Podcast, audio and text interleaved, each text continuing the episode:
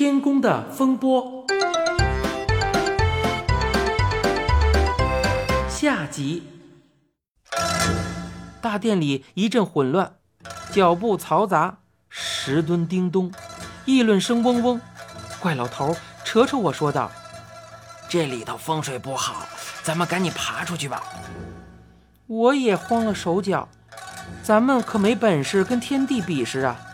可是这会儿大伙儿准都盯着刑天呢，怎么跑得出去呢？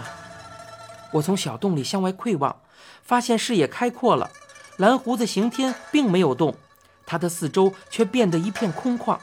我直朝前看，正看见巍然端坐在高处石头宝座上的天帝，不由得大吃一惊啊！听他的声音，我能想象出他一副威严的神态。却怎么也没有料到，他的那颗脑袋上果真长着朝向不同方向的四张脸。他的脸是金色的，每张脸都五官俱全。他愤怒的时候发出的声音，好像有几个大喇叭正朝着四面八方播放。那肯定是他四张大嘴巴一起说话。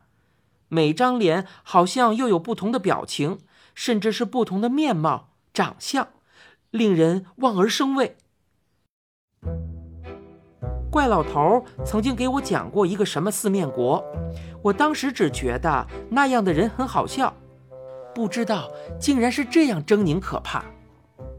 他好像是等急了，扭过头去，不耐烦地说道：“怎么这样慢慢腾腾的？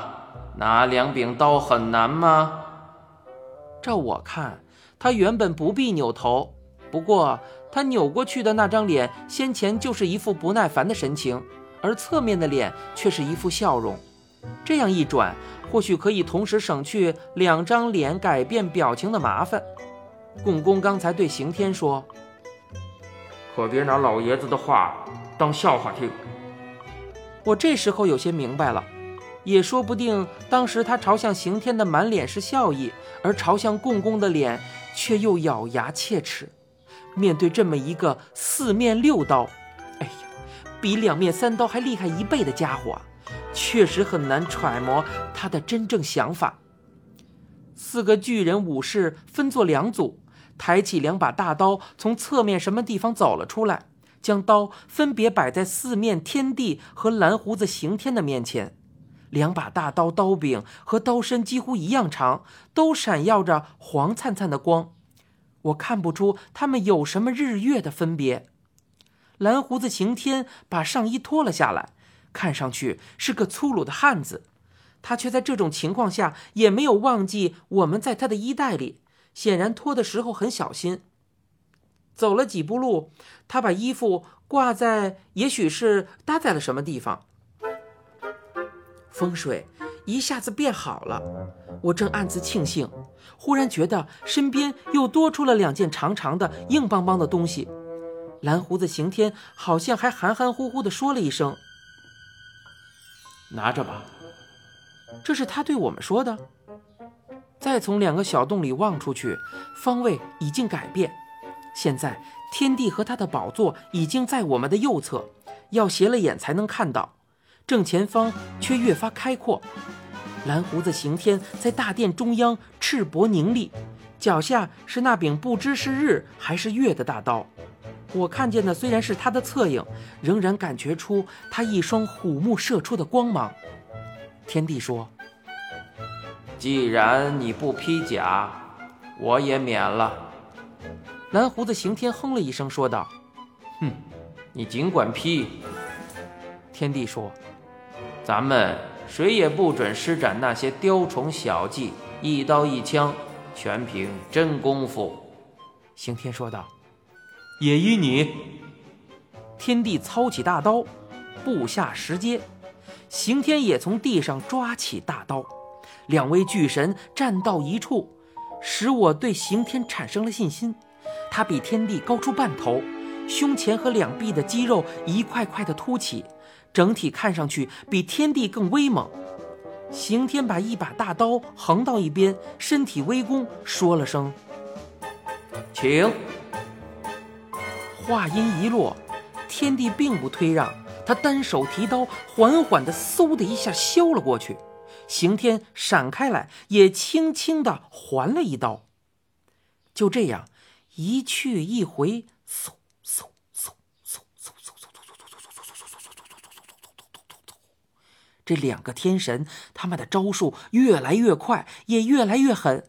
虽然距离很远，我还能觉得刀锋很强劲，令我两眼难睁。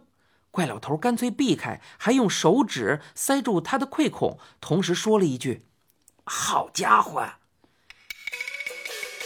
站在我对面背后的天神十分活跃，他们时而齐声惊呼，时而爆发出喝彩声。刑天刀重力猛，却又十分灵活自如。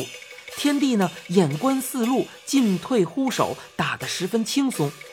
怪老头忍不住又扒开孔看，他懂得武功，惊叹地说道：“哎呦，刀刀往要害的地方招呼啊，都要玩命了！”我急切地问道：“你瞧，谁能赢啊？”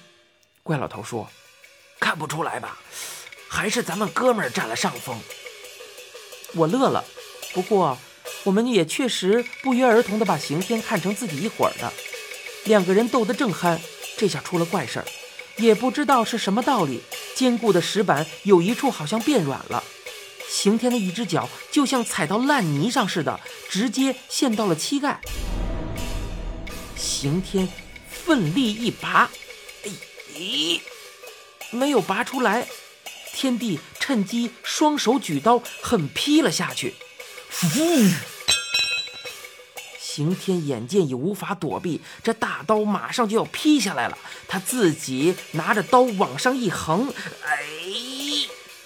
只听见啊，嘡啦啦啦啦啦啦！他胳膊一推，一声巨响。刑天用神力架住这一刀。可谁知道，紧跟着咔啪一声响啊！刑天的日月大刀竟应声而断。随着众神一声惊呼，天地的刀锋已经砍到刑天的脸上。那刀迅速抽回，又横着一挥，刑天的那颗大头颅立刻就掉了下来，滚出去老远。我两腿一软，一屁股坐了下来。怪老头瘫在我的身上，一动不动。四面反而安静下来，只听见天地沉稳缓慢的声音：“是我失手了。早知他如此不济，我也不会使出这一招横扫昆仑。”停顿片刻，他又说：“唉，老邢跟随我多年，鞍前马后，也有过不少的功劳。”私铸武器，罪不容赦。我心底里仍想着给他一个戴罪立功的机会。事已至此，只能用厚葬来表示我一点追悔之情了。牛舌两位将军，大殿里立刻有两人齐声应答：“你们即刻用飞车将刑天的头颅护送回他的故里，在。”长阳山安置下来，两人回答了一声：“遵命。”天帝又继续说：“他生前最喜欢天宫后的桃园，唉，身体就埋葬在桃园里吧。”大殿里顿时一片混乱，许多人走来走去，怪老头坐在一边念经似的，嘴里絮絮叨叨。我仔细听，他是在说。可不要动这件衣服，可不要动这件衣服，可不要动这件衣服，一起埋了呀！可不要连衣服一起埋。哎呦！你现在收听的是由一辆松鼠播讲的《怪老头》，他到底会不会把我们埋掉呢？欲知详情，请听下回。